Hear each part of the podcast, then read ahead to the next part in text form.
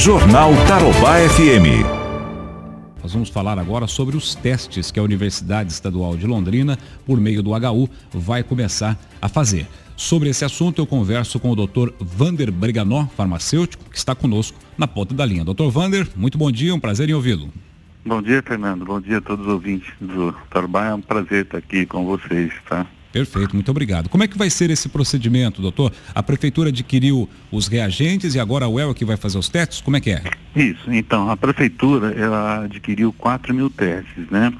É, só lembrando que esses, esses 4 mil testes, né, são 4 mil reagentes, que junto com. Porque esse, é, esses testes é para uma fase de realização, que a gente chama de fase de amplificação e detecção. Uhum. E, mas esses também é necessário mais reagentes né, que foram adquiridos pelo hospital uhum. e também fornecidos pelo Ministério da Saúde.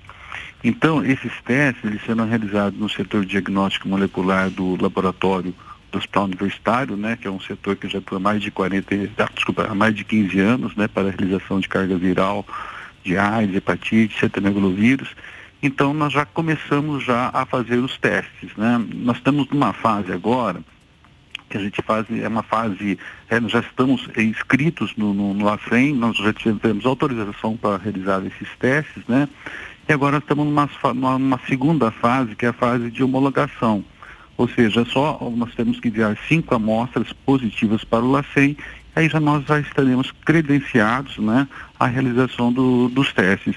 É, já tivemos duas amostras positivas que, que viemos para o LACEN uhum. e estamos aguardando aí mais três amostras positivas para a gente começar a liberar os laudos. Então está indo, tá indo tudo muito bem, né, dentro do esperado. Uma vez credenciado pelo LACEN, o próprio, aqui, o próprio laboratório aqui já dá o resultado? Isso, nós pretendemos é, fornecer os resultados é, em até 48 horas, mas nosso objetivo é em 24 horas, né? Eu acho que com isso a gente ganha agilidade nos resultados, isso é muito importante é, para a administração dos leitos, né? Então, quanto mais cedo os resultados, melhor você, você pode manejar os leitos aí do HU. Sem dúvida. Esse teste que os senhores estão realizando é aquele em que se introduz uma espécie de cotonete na boca e... da pessoa? Isso. Como é que chama esse teste aí? O que, o que, ele é. dá de, de, de, ah, de certeza? Tá. Esse teste a gente, a gente, chama de PCR real time, né? Esse teste ele tem como objetivo detectar o vírus, não anticorpos. Então, é, tem um, é suave, nada mais é que um cotonete, uhum. né? Que a uhum. gente colhe uma secreção é, nasofaringe, orofaringe, e também pode ser colhido para pacientes internados, né? Que são entubados, é, são colhidos a secreção traqueal. Então, nesses materiais é que se faz esse teste de PCR para detectar o vírus, né? E só complementando, ele tem um, um, um período ideal para coleta, que seria em torno de 3 a 7 dias a partir, é, contados a partir dos sintomas da, da do Covid-19. Certo. Então serão testados só pacientes sintomáticos que se apresentarem nas unidades do município, é isso? Exatamente. E lá estarão, lá estarão profissionais da UEL ou ele será encaminhado? A coleta serão nas unidades. Ah, perfeito. E o material enviado para o HU. Perfeito. Bom, nós estamos testando as pessoas sintomáticas em Exato. função do volume é, ainda pequeno, não é, doutor, de, de, de, testes, né? Porque o ideal era, é, inclusive, testar os assintomáticos, né? Sim, sim. Mas veja bem, esse teste, a gente tem que ter o um entendimento que existe dois testes para o diagnóstico, tá?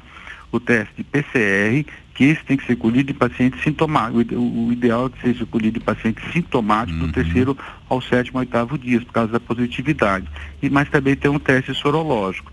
É lógico que para em termos epidemiológicos seria colher isso mais numa maior quantidade de pessoas. Certo. Tá? Mesmo, mesmo os assintomáticos já tem, você tem já indicação, né, para você fazer um levantamento de colher essa, essa, essa, esse suave. Sem dúvida. E com esses números, a Prefeitura, a Secretaria de Saúde, etc., vai ter uma realidade muito mais próxima, né? vai ter uma, uma informação muito mais próxima da realidade do que nós temos hoje. Ah, com certeza, né? Com certeza. Eu acho que o, a quantidade de testagem ainda no Brasil é muito baixa, né? Eu acho que agora é, tá se preocupado, estão preocupados né, com o aumento desse número dessa testagem, né, para ter uma real noção da quantidade de pessoas que estejam, que, que foram ou estão infectados com, com o Covid-19, né?